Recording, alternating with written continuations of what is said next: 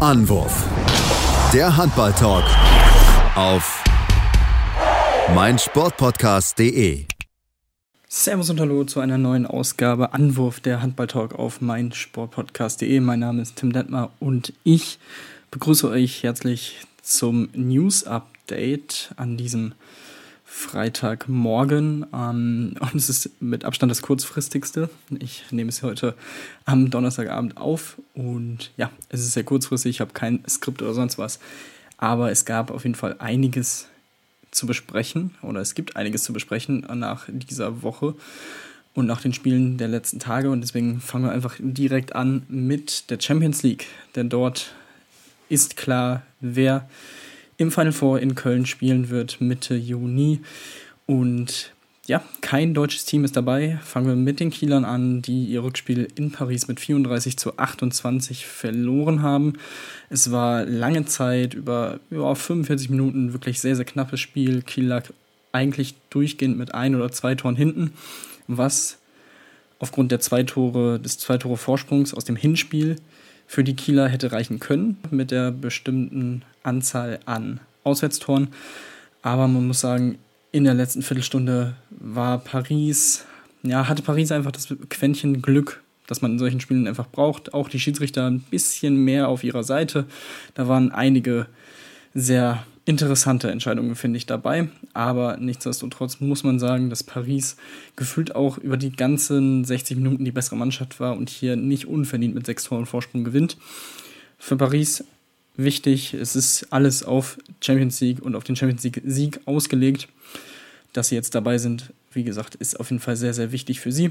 Ähm, bester Mann bei Paris Prondy mit neun Toren, dazu ein Remili mit sieben Toren und sechs Assists wirklich überragend die Leistung. Auf Kieler Seite Niklas Eckberg, sieben Tore, Sargosen, sieben Tore, drei Assists. Die besten Kieler. Ähm, ein bisschen enttäuschend die deutsche Leistung von Landin, sieben Paraden, 20 Prozent. Auch Quenstedt, zwei Paraden, 25 Prozent.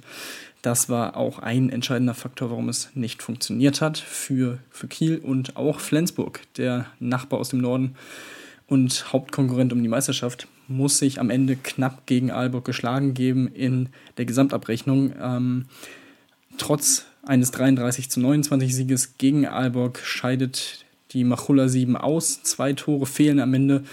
Und auch hier muss man sagen, es ist sehr, sehr bitter für Flensburg, dass sie dieses Hinspiel so deutlich mit fünf Toren verloren haben und so wenige Auswärtstore, 21 nur, äh, geworfen haben da war es eigentlich schon klar, man braucht einen Sieg mit sechs Toren Vorsprung und dass das schwer wird gegen dieses Aalborg war vorherzusehen.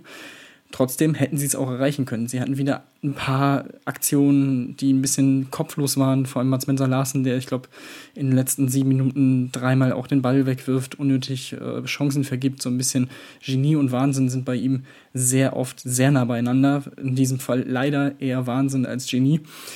Und ja, deswegen am Ende vier Tore Sieg reicht nicht. Johannes Goller wieder mal mit einer überragenden Leistung, äh, nachdem er im Hinspiel nicht ganz so gut war, äh, im Rückspiel mit neun Toren und einem Assist. Magnus Röth neun Tore, sechs Assists. Jim Gottfriedson zwölf Assists in diesem Spiel. Also ja, sie hätten es durchaus verdient gehabt, aber dafür war eben das Hinspiel zu schwach. Vor allem in der ersten Hälfte. Bergerüth nicht wirklich gut. Dazu Buric verletzt raus. Äh, ich weiß noch nicht, ob da irgendwas Schlimmeres ist. Es sah nach einer Muskelverletzung im Oberschenkel aus. Wie lange er ausfällt, ist zumindest meiner Kenntnis nach unklar. Ähm, Bergerüth am Ende mit 12 Paraden und 32 Prozent. Also auch eine sehr gute Leistung von ihm. Vor allem in der zweiten Halbzeit, wo er, glaube ich, 11 Paraden verbuchen kann. Blicken wir noch auf die anderen beiden Spiele kurz. Ähm, denn der FC Barcelona hat sich standesgemäß mit 40 zu 28 im Rückspiel gegen Brest durchsetzen können und steht damit im Halbfinale, ebenso wie Nantes, die überraschenderweise es schaffen, Veszprem auszuschalten.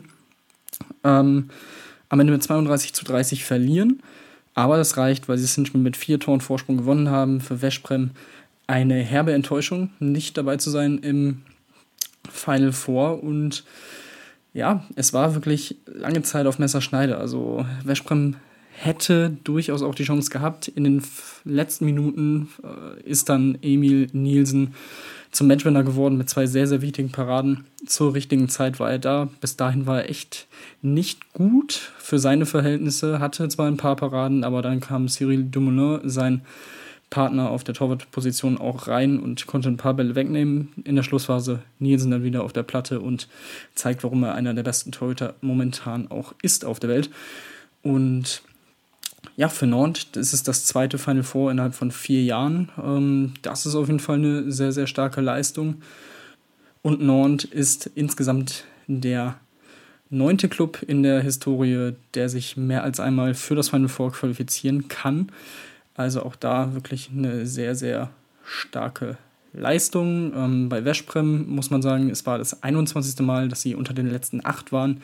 Sie haben noch keinen einzigen Champions League-Sieg verbuchen können. Also die ja, Misere in der Champions League für diesen Club, bei dem auch ähnlich wie bei Barca wirklich alles auf diesen Champions League-Sieg gepolt ist, geht weiter. Und wie gesagt, mit dem Kader muss man eigentlich mindestens das Final Four erreichen, eigentlich auch gewinnen. Aber ja, auch dieses Jahr ist dies nicht der Fall. Also haben wir ein sehr, sehr interessantes Final Four Mitte Juni mit zwei Favoriten, Barcelona und PSG, die absolut alles reinwerfen werden, um endlich mal wieder Champions League-Sieger zu werden oder im Fall von Paris erstmals. Und zwei Underdogs mit Aalborg und Nantes, die absolut nichts zu verlieren haben, eine überragende Saison spielen. Und wir kennen es aus den vergangenen Jahren. Die Underdogs sind oft diejenigen, die am Ende siegreich aus dem Turnier rausgehen. Also würde mich das auf keinen Fall wundern. Kommen wir nun zur Bundesliga, denn dort war wieder einiges los. Es wurde am Dienstag, Mittwoch und Donnerstag gespielt, bevor es am Samstag mit zwei weiteren Spielen ja wieder weitergeht und dann natürlich am Sonntag nochmal einige Partien anstehen. Und wir beginnen mit der Partie TBV Lemgo Lippe gegen Frischhoff Göppingen. Am Ende ein 26 zu 26. Und das ist tatsächlich sehr überraschend, wenn man sich den Verlauf in der ersten Hälfte anschaut. 9 zu 15 lag Lemgo dort zurück. Sie kamen gar nicht ins Spiel, hatten nicht die Einstellung. Das hat Florian Kermann vor allem vor der Halbzeit in, in der Auszeit und auch wahrscheinlich in der Kabine dann an, äh, bemängelt. Und ja, Lemgo kam raus aus der Kabine wie die Feuerwehr, wirklich sehr, sehr stark, schloss auf, konnte in der 46. Minute zunächst auch ausgleichen beim Stand von 18 zu 18. Dann kam doch nochmal der Turnaround für Göppingen. Sie konnten sich absetzen, doch Lemgo blieb weiter dran, kämpfte sich nochmal zurück und ähm, erkämpfte sich am Ende einen Punkt beim 26 zu 26 durch Jonathan Karls-Bogert, der wie wir auch schon häufiger mal angesprochen haben, wirklich eine Top-Entwicklung durchmacht. Nicht umsonst auch Vize-Weltmeister geworden im Januar. Und ja, wirklich sehr, sehr guter Comeback-Punkt-Erfolg für Lemgo, bei denen Elison mit sieben Toren und eben Karlsburger mit fünf Toren herausragten. Marcel Schiller elf Tore auf Göppinger Seite auch sehr, sehr stark. Und das zweite Spiel hatte es ebenfalls in sich. Minden gegen Erlangen am Ende ein 30 zu 29. Für Minden zwei weitere extrem wichtige Punkte im Kampf gegen den Abstieg. Und es gab am Ende tatsächlich auch ein bisschen ja, eine kon kontroverse Szene. Denn Erlangen hatte nochmal die Chance, in letzter Sekunde den Ausgleich zu erzielen von links außen. Der links außen nimmt sich den Wurf, Christopher Bissel war dies, ähm, scheiterte an Lichtlein, aber die Erlanger monierten dass Kevin Gülliksen, der Rechtsaußen der Mindener, durch den Kreis gelaufen sei und ihn dabei ja beim Wurf behindert oder zumindest irritiert hat. Kann man auf jeden Fall so argumentieren. Ich glaube, die Mindener hätten sich nicht beschweren dürfen, wenn die Schiedsrichter dort auf sieben Meter für Erlangen entschieden hätten. Aber ja, es war es war schon eine 50-50-Situation, finde ich. Ich finde, man kann es durchaus vertreten, man muss es aber, finde ich, nicht unbedingt geben, weil der Wurf eigentlich komplett frei war. Ähm, so, viel, so viel auf jeden Fall zu der Situation. Am Ende Minden, Rambo mit acht Toren, der beste Werfer, Sebastian Firnhammer und Johannes Selin mit sechs Toren. Auf Erlanger Seite die besten Werfer und wie gesagt, für Minden sehr, sehr wichtige Punkte. Sie stehen jetzt bei 23 zu 37 Punkten, haben vier Punkte Vorsprung auf Platz 17. Das sieht schon etwas besser und etwas ähm, ja, schöner für, für die Mindener aus. Und dann blicken wir noch kurz auf das einzige Spiel am Mittwoch, Bergischer C gegen MT Melsungen 23 zu 25. Eigentlich von Minute 1 bis 60 ein sehr enges Spiel. Die Bergischen Löwen waren gefühlt in der ersten Halbzeit immer so einen Ticken schwächer, gingen aber mit der 11 zu 10 Führung durch einen 13-0-Lauf in den letzten vier Minuten der ersten Hälfte in die Pause. Nach der Pause ging es weiter hin und her. Die Melsunger konnten sich dann zwischenzeitlich auf drei Tore absetzen und gaben diesen Vorsprung dann am Ende nicht mehr her. Vor allem Domagoj Pavlovic in den letzten fünf Minuten mit zwei wichtigen Toren, die den Sieg sicherten für Melsung. Der Bergische HC findet oder sucht nach der Quarantänezeit weiterhin so ein bisschen die Form, steht jetzt bei 29 zu 27 Punkten auf Platz 11 in der Tabelle. Für Melsung geht es mit 32 zu 24 Punkten auf Platz 7 vor.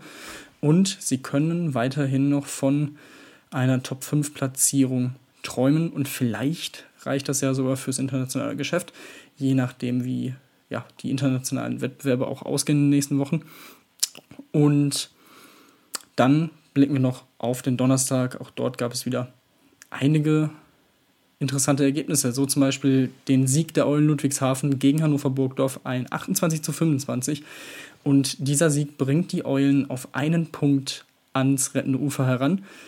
Hinter Balingen sind sie jetzt, wie gesagt, mit 19 zu 41 Punkten, Balingen 20 zu 40 Punkte. Also, und im Hinterkopf behalten wir noch Ende Mai das direkte Duell in Ludwigshafen. Das wird brennen und was natürlich sehr, sehr bitter für die Eulen ist, dass sie das, das Duell gegen Nordhorn vor ein paar Tagen verloren haben. Sonst wären sie jetzt schon auf Platz 16. Aber eine Sache noch zu dem Spiel. Zwischenzeitlich 10 Minuten ohne Tor im zweiten Abschnitt, obwohl es wirklich sehr, sehr gut aussah. Die Eulen waren 40 Minuten lang wirklich das deutlich bessere Team, führten 21 zu 14, machten dann, wie gesagt, 10 Minuten lang kein Tor und ließen die äh, Hannoveraner nochmal auf ein Tor herankommen, spielten es in der Schlussphase dann besser aus und fingen sich wieder und holten diesen wichtigen Auswärtssieg. Leipzig gegen Erlangen, ein Spiel, in dem die Leipziger eigentlich von Minute 1 bis 60 die bessere Mannschaft waren, dementsprechend souverän am Ende mit 30 zu 25 gewinnen, stehen damit jetzt auf Platz 10 in der Tabelle. Erlangen bleibt auf dem 12. Platz. Ähm, Joel Bierlehm werte 7 Bälle ab, 41 Prozent, auf jeden Fall ein Faktor, nachdem er ähm, während des Spiels eingewechselt wurde. Und für Erlangen, ja, nach dem letzten Wochenende mit dem ersten Sieg in Mannheim, kleiner Rückschlag, aber es ist ja ein Duell auf Augenhöhe gewesen, was nicht nur die Tabelle zeigt, sondern auch wirklich die beiden Mannschaften. Da entscheidet die Tagesform.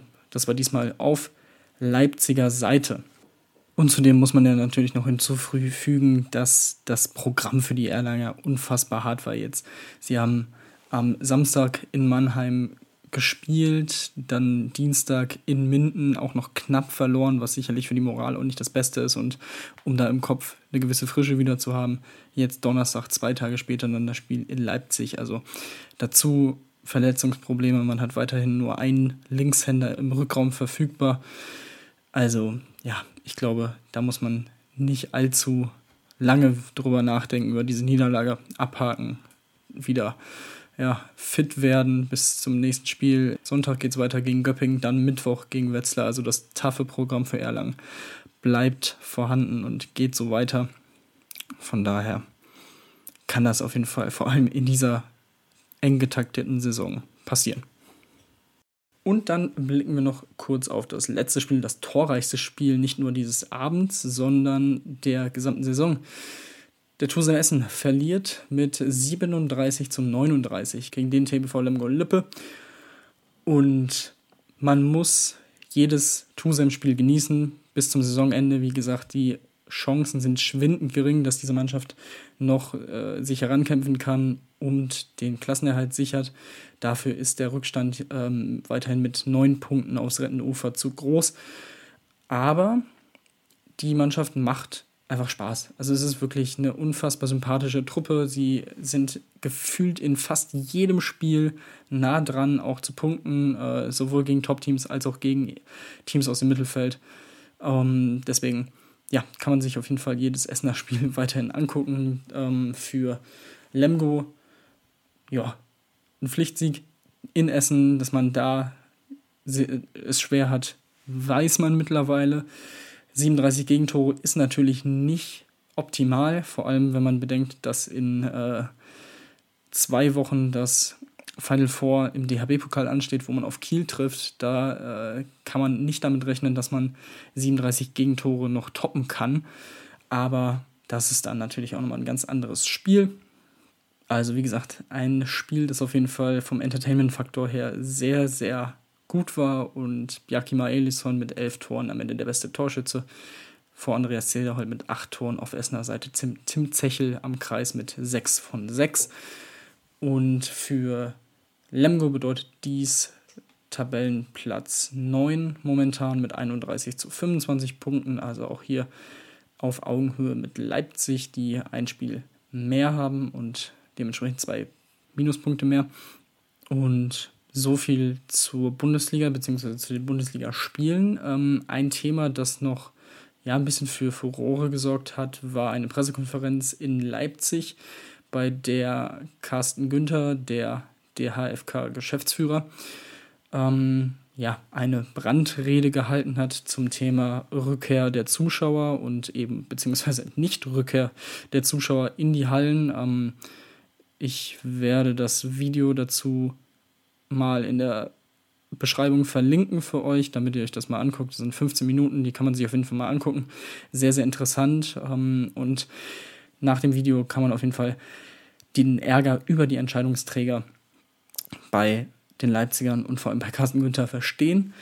Vor allem, wenn man sich dann anguckt, dass der HSV Hamburg am 28. Mai vor 1000 Zuschauern spielen darf. Ein Modellprojekt ermöglicht diese Fanrückkehr. Und ähm, zunächst für das Spiel gegen den THSV Eisenach in der Barclaycard Arena dürfen nur Fans aus Hamburg dort ähm, vor Ort sein und mit sowohl natürlich mit Impf- und äh, Testung und sonstigem, alles was dazugehört, alles steht in diesem Konzept mit drin. Und falls das gut verlaufen sollte, dürfen 2000 ZuschauerInnen das letzte Heimspiel gegen den ASV Hamm-Westfalen am 22.06. besuchen. Und generell ist es natürlich eine super Meldung. Das zeigt, dass es wieder langsam vorangeht äh, im Sport und vor allem für die ähm, Sporttreibenden, für die Fans und so weiter und so fort. Aber vor allem in dem Fall Hamburg finde ich es tatsächlich, ähm, kann man es durchaus auch als Wettbewerbsverzerrung sehen. Sie kämpfen um den Aufstieg gegen Gummersbach, gegen Lübbecke, die meines Wissens nach weiterhin keine Fans in den nächsten Wochen erwarten können in ihren Hallen. Ähm, deswegen bin ich da so ein bisschen hin und her gerissen. An sich, wie gesagt, es ist eine super Sache, dass man sieht und mit Projekten versucht, es wieder voranzutreiben. Aber ob es im Sinne des Sports ist, darf bezweifelt werden, finde ich. Ähm, das sehen wir auch im Fußball gerade, aber das ist nochmal ein anderes Thema. So viel auf jeden Fall dazu. Am Wochenende ist, wie schon in den letzten Tagen erwähnt, das European League Final Four in Mannheim mit den Rhein-Neckar-Löwen, mit Magdeburg, mit den Füchsen Berlin und Wiesla Plotzk. Da wird es von uns wahrscheinlich am Samstagabend, Schrägstrich dann wahrscheinlich Sonntag, Vormittag, Mittag, eine Folge geben, wo wir auf die Halbfinalpartien zurückblicken. Noch kurz mein Tipp. Ich bin ganz ehrlich, ich glaube, das wird ein sehr, sehr spannendes Turnier. Die Magdeburger sind im Moment nicht wirklich gut in Form, beziehungsweise schwanken ein bisschen. Die Rhein-Neckar-Löwen ebenfalls. Die Füchse haben sich jetzt wieder gefangen. Äh, Plotz bleibt trotzdem für mich der Außenseiter. Ähm, also es kann echt alles passieren, aber ich bleibe irgendwie bei meinem Tipp, den ich nach den Viertelfinalpartien vor ein paar Wochen hatte. Ich glaube irgendwie, dass die Magdeburger sich das Ding holen und ähm, ich erwarte einen überragenden Michael Darmgard bei diesem Turnier.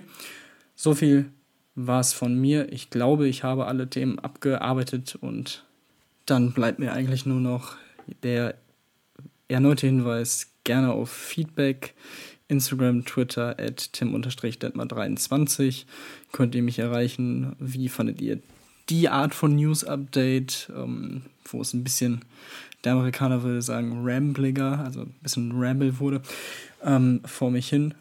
erzählt habe. Und ähm, ja, genau, dazu gerne Feedback dalassen, den Podcast natürlich abonnieren, bei Apple Podcast auch gerne eine Rezension dalassen. Am liebsten natürlich fünf Sterne. Und das war es jetzt wirklich von mir. Ich sage Adios und bis zum nächsten Mal. Anwurf. Der Handball-Talk auf meinsportpodcast.de